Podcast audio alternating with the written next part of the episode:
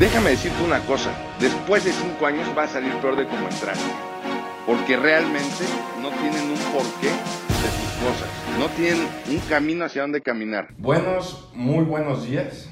El día de hoy estamos en el tercer episodio del podcast del protagonista de tu propia historia. Y estamos con un invitado de lujo, de lujo, de lujo, que desde hace tiempo teníamos muchas ganas de grabar con él. Y hoy a fin se nos acaba de cumplir. Es una persona que hace tiempo tomó la decisión de, de ser el protagonista de su propia historia. Y pues hoy nos va a contar historia. Hermano, qué gusto tenerte aquí. Les presento a Rodrigo Corona, mi hermano, con todo el gusto del planeta. ¿Qué tal? Buenas tardes, ¿cómo están todos? Pues hermano, mira, principalmente este podcast va muy dirigido a todas aquellas personas que quieren cambiar su vida, no saben cómo hacerlo y hoy estás aquí como ejemplo vivo de, de cómo poder cambiar tu vida cuando realmente lo deseas, cuando tienes el coraje de hacerlo. Cuéntanos un poco de, de cómo inició tu vida, así, cómo fueron tus inicios. Pues mira, eh, yo creo que al igual que la mayoría de las personas que, que empezamos desde abajo, pues es un inicio muy difícil. Eh, yo me casé muy, muy chavo. Eh, y bueno, pues desde ahí fue empezar el camino y pues, tener en mente siempre tu meta, eso siempre te ayuda, ¿no? O sea, saber qué es lo que quieres es, es, es, básico en esta carrera. Y bueno, nunca dejar esa meta atrás y siempre tener la mente puesta en esa carrera. Claro, oye, y, y haciendo un poco hincapié, tú te quedaste muy joven, tuviste hijos mucho, muy joven. ¿Cómo cambió o cómo afectó tu vida, tanto en positivo, tanto en negativo? ¿Cómo fue ese evento para el resto de tu historia? No, yo creo que cambio negativo nunca hubo. Siempre los cambios son positivos y en la medida en que tú veas todos los cambios como positivos, creo que es como empieza a tener éxito en la vida, desde los pequeños cambios hasta lograr ser un empresario, ¿no? Cambios negativos, la verdad es que nunca he visto un cambio negativo. Dejas de vivir cosas como todos y, y aunque no te cases joven, yo creo que dejas de vivir cosas toda la vida. Entonces, eh, yo siempre he visto mi vida como una forma muy positiva y así me he dirigido siempre. Claro, oye, y, y por ejemplo, tú joven, tus hijos, tus hijos jóvenes, hoy en día también sigues estando joven, tus hijos pues son jóvenes también de cierta manera. ¿Qué consejo, qué les has impartido, qué ha sido clave que les has transmitido a ellos para, para que se les quede en su vida? Pues mira, yo creo que mi mejor enseñanza es dar el ejemplo, ¿no? Siempre he sido una persona trabajadora, siempre he sido una persona deportista, considero que no tengo vicios y que ellos puedan ver el día a día esta actitud, creo que es el mejor consejo que le puede dar a tus hijos, ¿no? Y no solo a tus hijos, a las personas que te rodean, con las personas que convives, con las que trabajas, todas las personas que rodean tu entorno, el mejor consejo es darles el ejemplo. Creo que eso es básico en la vida. No, es que acabas de tocar algo bien, bien bonito, bien clave, que es el, el, dar el ejemplo, ¿no? Muchas veces queremos exigir cosas, queremos imponer cosas y simplemente nosotros hacemos todo lo contrario, ¿no? Sí, vaya, es, es parte de crecer, ¿no? Todo el mundo cometemos errores, yo sigo cometiendo errores día a día, pero la clave del éxito es que tengas más aciertos que errores, es, es tan fácil como no gastes más de lo que ganas, ¿no? En los errores es lo mismo cometes errores, claro, somos humanos y, y, y, si tú sigues cometiendo más errores que aciertos, creo que no estás aprendiendo de tus errores. Y si no aprendes de tus errores, no puedes crecer en la vida. Entonces, tienes que cometer errores, claro, es la enseñanza de la vida, pero en tu resumen de vida tiene que haber muchos más aciertos porque estás aprendiendo de tus errores. Claro. Oye, y acabas de tocarte en algo muy bonito, que es el, el, tema financiero, es algo que a muchos nos cuesta más cuando estamos jóvenes, tal vez no nos damos cuenta de realmente el valor que tiene el dinero. Te voy a pedir hoy, hoy dos enfoques. Número uno, como hijo, en algún momento eh, no apreciamos el valor que nuestros padres, todo el trabajo que ellos hacen, todo el trabajo que hay detrás, nosotros no lo sabemos y como hijos nos gastamos el dinero sin pensar, sin importar, sin ver realmente ese trasfondo. Número uno es, ¿qué piensas de eso? Y número dos, ahora, ¿qué consejo le das tú a los chavos? A los chavos que van hoy en día en la universidad, que van a empezar la universidad, que van terminando, para poder realmente lograr tanto a crear un patrimonio, a empezar a tener estabilidad financiera? Pues mira, en el punto número uno que tocaste, yo tuve la inmensa fortuna de tener a mi maestro de vida, ¿no? Y en este caso fue mi madre. A mí mi madre me enseñó a trabajar pues, desde bien chavo y bueno, esto obedecía que me casé a los 17 años. Entonces, yo creo que yo pocas veces estiré la mano para pedir y sin embargo, siempre me enseñaron a trabajar, mi mamá y mi papá, ¿no? Siempre tuve la fortuna en la vida de tener un excelente maestro de vida, como nuestro papá. Creo que él me enseñó a forjar un destino de trabajo. Y bueno, desde, desde, desde muy chavo eh, empezamos todos juntos desde abajo. Eh, empezamos desde vendiendo pan, haciendo tacos y la verdad es que como niño o, como joven, si no estás acostumbrado a eso es un trabajo que te cuesta, te cuesta recorrerlo, ¿no? No es nada fácil, eh, da pena, pero la verdad es que sí me enseñaron a meter las manos y con orgullo hoy te digo, empezamos desde cero, ¿no? Entonces, ¿yo qué consejo le puedo dar a los muchachos? Eh, no solo se trata de estirar la mano, ¿no? Eh, creo que hay que enseñarse a, ganarse las cosas, a disfrutarlas y que sepas lo que cuesta el dinero. Y una cosa muy clave pues, es que el dinero pues, no es la clave de la felicidad, ¿no? Tú puedes tener mucho dinero, pero no aprendes a disfrutarlo. Y puedes tener muy poco dinero y disfrutar un helado. Entonces, no solo es gastarte el dinero, es disfrutar el dinero. Fíjate, te quiero platicar comentando esto de que el, dinero no, da la felicidad, desde luego que no.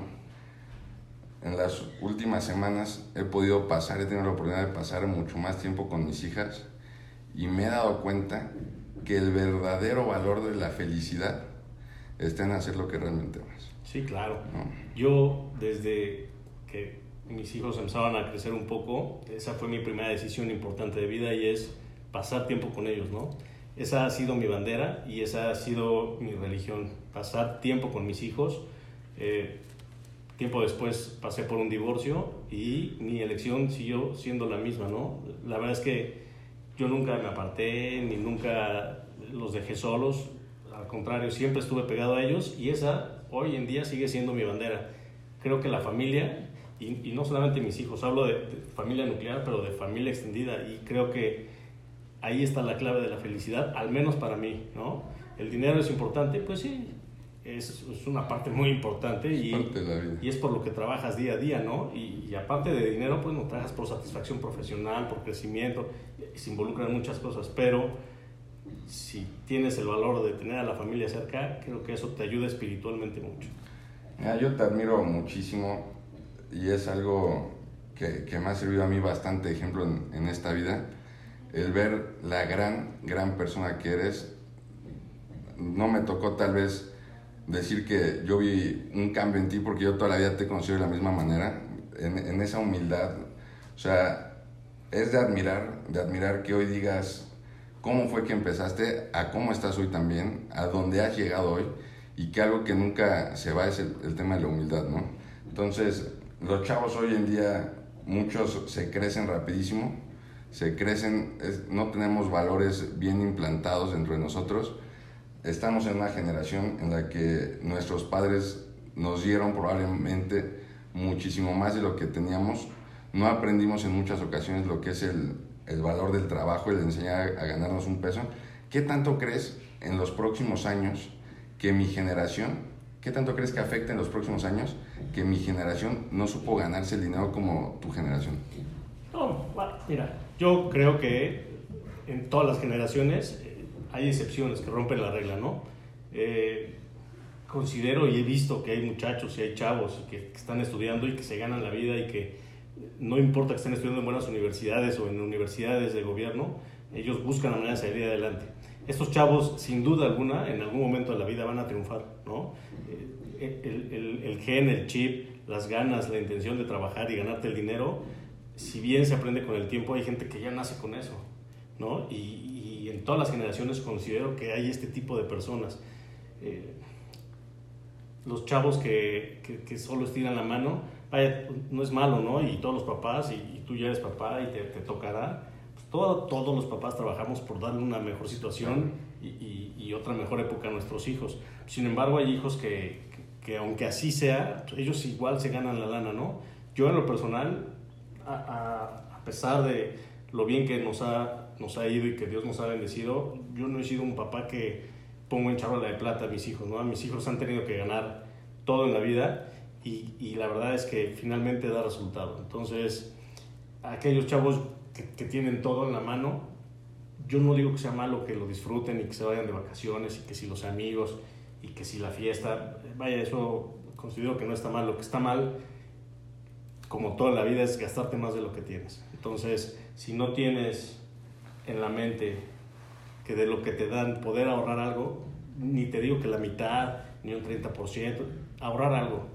Si no haces eso en la vida, nunca vas a tener un paso adelante.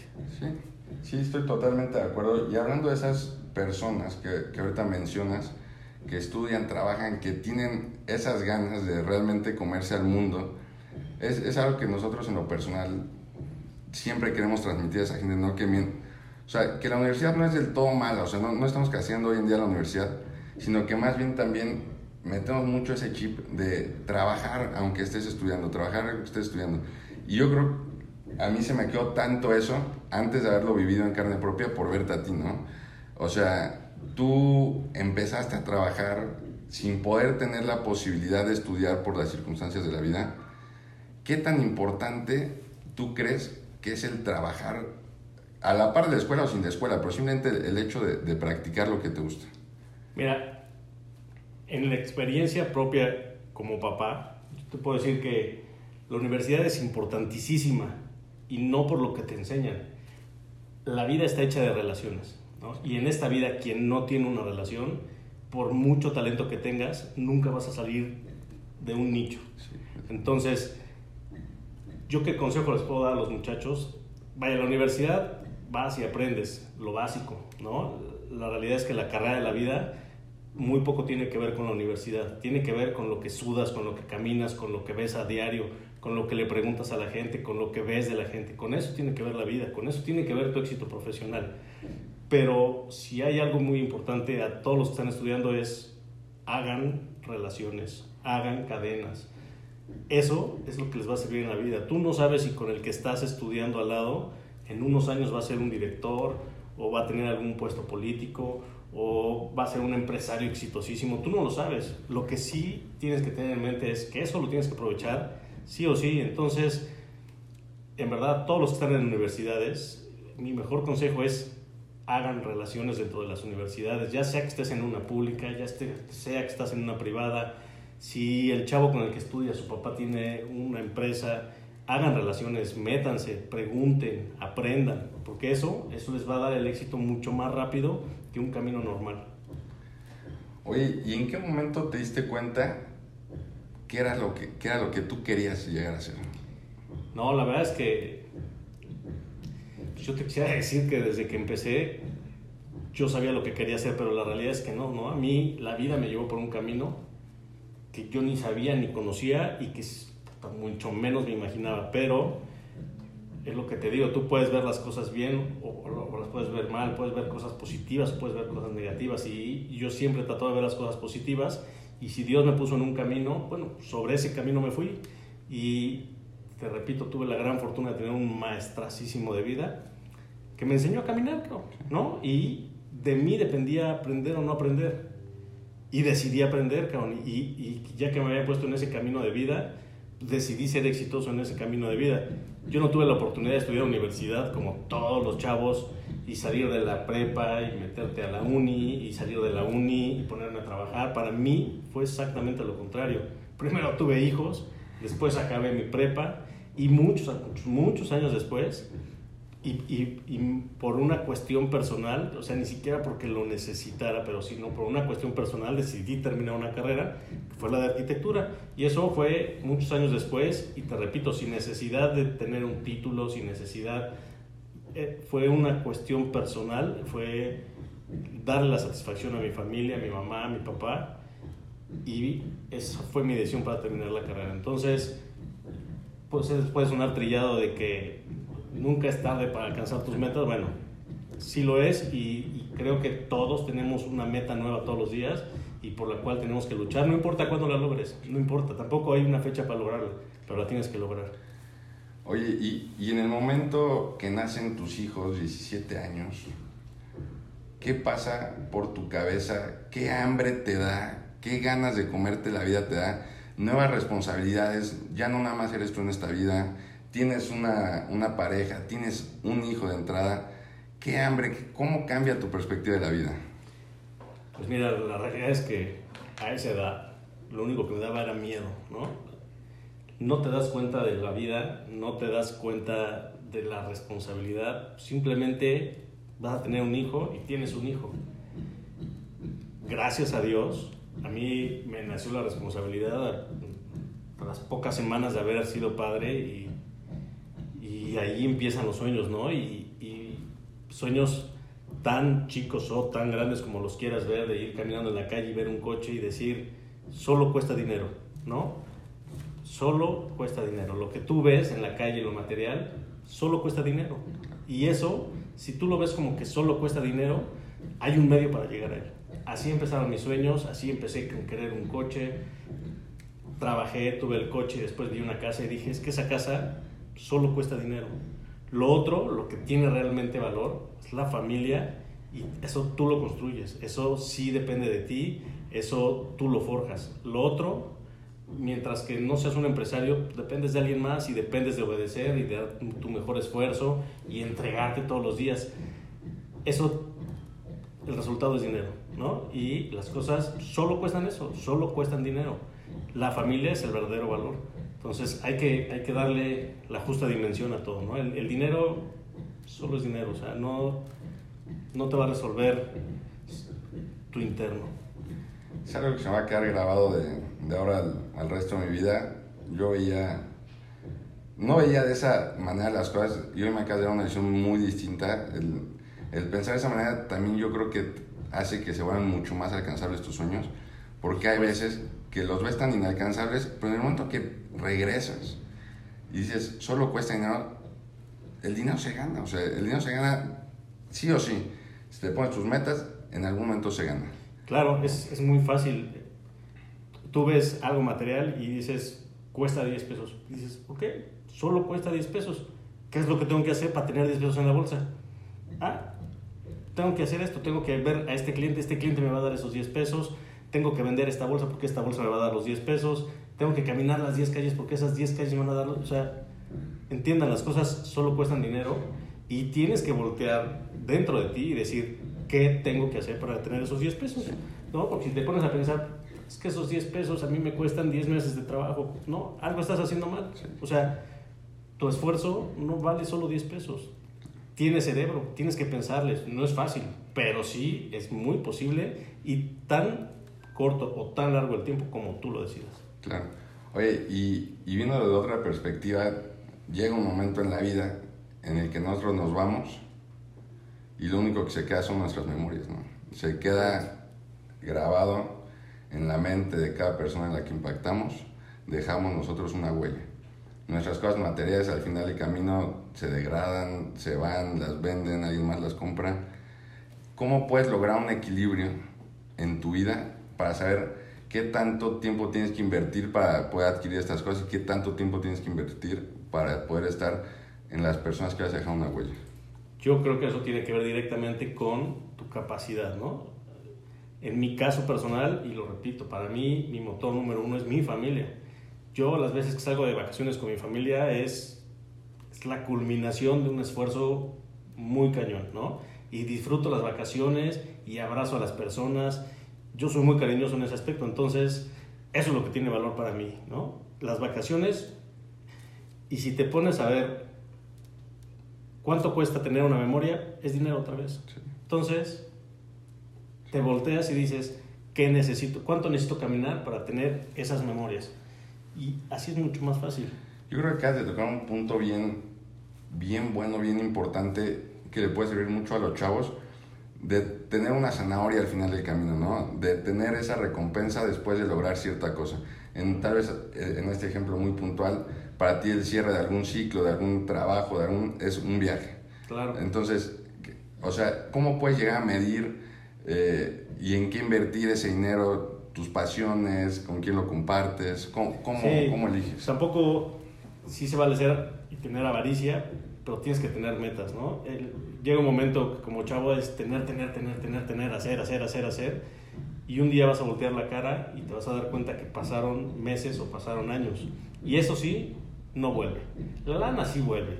Entonces, yo creo que esas metas las tienes que tener y decir, pues este año voy a viajar, o este año voy a cambiar las llantas al coche, o lo que sea, pero es una meta y cumplirla. En el momento en que tú trabajes para cumplirla, la tienes que cumplir, porque si no, se vuelve avaricia y empieza a perder valor lo que realmente tiene valor. Si tú dices, no, es que me está yendo súper bien y sí emprendí y sí me está dando resultados, pero no puedo descuidar el negocio, esa, eso yo lo he escuchado en la mayoría de las personas que conozco, ¿no? Es que me, estaba yendo súper bien y que no pude dejar mi chamba y, ¿sabes qué? Se me fue una persona y no lo logré hacer. O mis hijos crecieron y no pude correr con ellos. Entonces, las cosas que tienen valor realmente no son las económicas, son los resultados de haber trabajado. Ese es el resultado. Fíjate que hay una, una persona, un, un mentor mío, que yo estimo muchísimo, muchísimo, he aprendido infinidad de cosas de él. A mí me dijo, siempre tiene que estar por encima la tranquilidad que por la seguridad. Yo le decía, es que el trabajo, y es que si no voy, y es que si esto. Me dice, ahí lo único que estás haciendo es querer estar seguro. No, me pierdo tales cosas por estar en el trabajo. No, tiene que ser primero tu tranquilidad.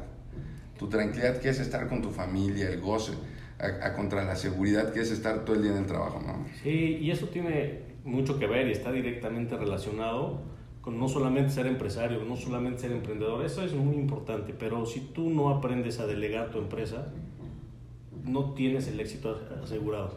Tú puedes tener una racha de trabajo increíble y te puede ir padrísimo y, puedes estar metido en tu oficina, pero un buen empresario, un buen jefe, un buen líder es aquella persona que delega, ¿no?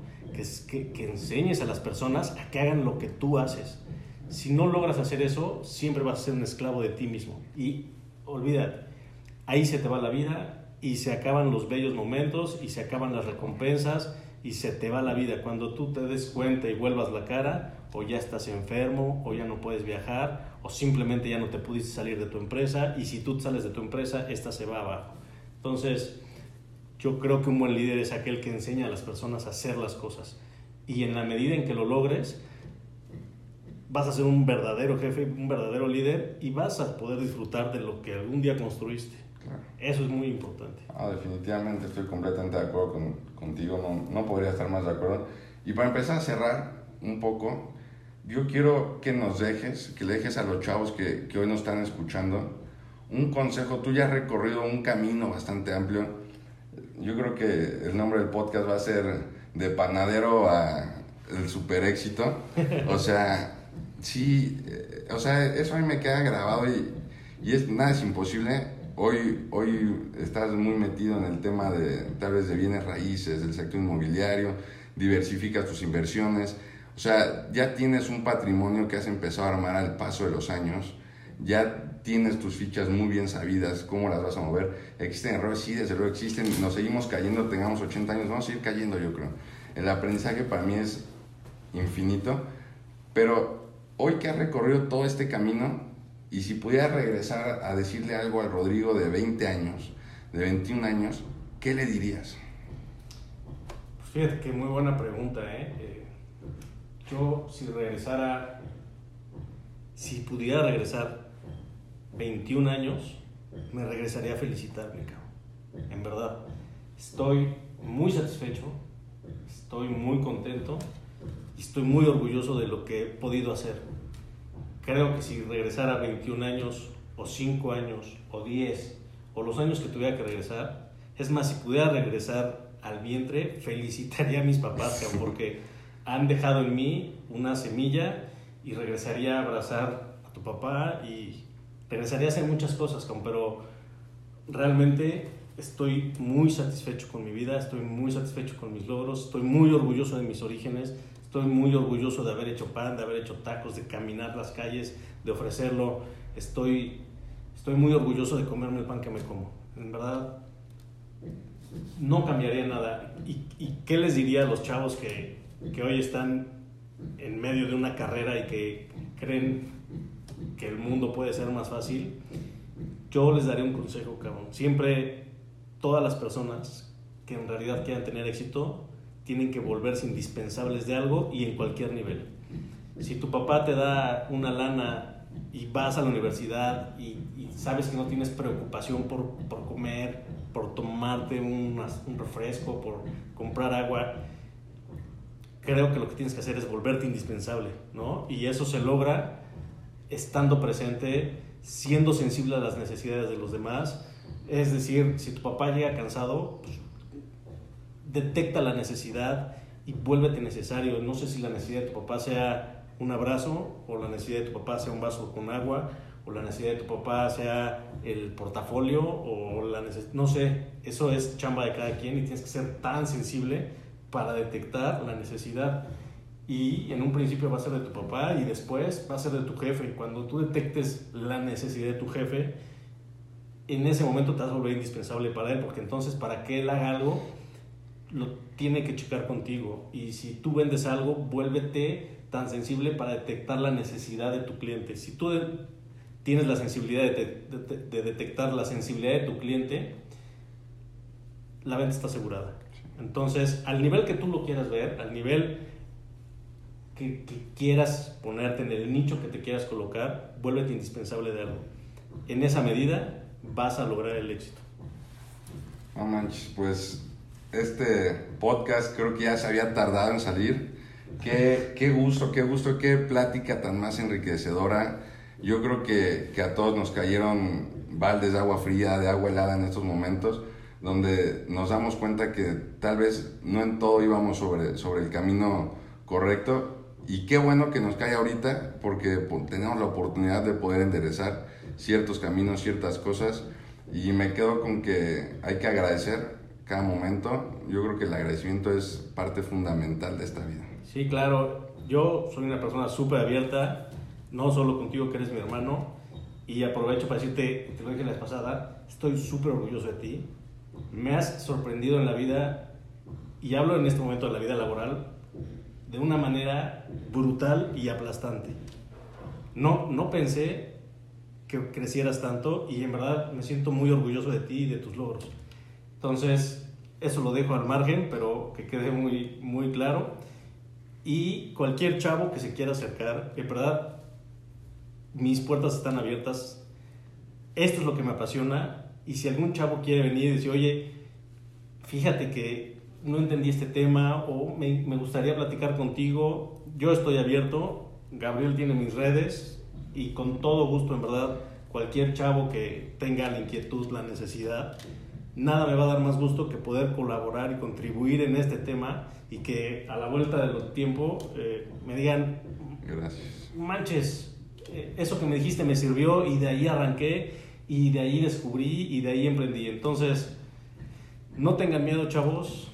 Este mundo sí está para comérselo, pero ordenadamente, ¿no? Eh, creo que sí hay pasos que si quieres ser exitoso en la vida y puedes ser exitoso como empleado o puedes ser exitoso como emprendedor, como empresario o puedes ser exitoso regando plantas. Tienes que ser exitoso en algo, en lo que tú quieras, en algo. Yo estoy dispuesto, en verdad, con todo cariño, a los que se quieran acercar, a, a dar consejos, a platicar. Yo creo que una plática de vida entre amigos te ayuda más que una plática mentora o con tu maestro, o no, sé, la vida es, es, bien diferente a lo que ustedes están estudiando. Sí. Hermano, muchísimas gracias. Vamos a dejar tus redes acá para que quien quiera te vaya a escribir y, y con todo gusto, yo sé, con los brazos abiertos vas a recibirlos y vas a, a, poder también volver a impactar en la vida de alguien más como lo has hecho en la mía. Con todo gusto. Agradezco, para cerrar, a mi madre, que es mi mejor maestra, la persona que me ayudó a trabajar, a tu papá, que es mi maestro de vida, ¿no? A mi papá a mis abuelos y a toda mi familia, a mi esposa, a mis hijos que son mi motor de vida, a mis hijos que... O sea, ¿Cuánto no han enseñado? ¿no? A ti, mi hermano, Gracias. y pues, en general a toda mi familia. En verdad les agradezco y aquí estoy para servirles. Hermano, pues muchas gracias. Y bueno, este fue un capítulo más para ser el protagonista de tu propia historia. Gracias. Ay.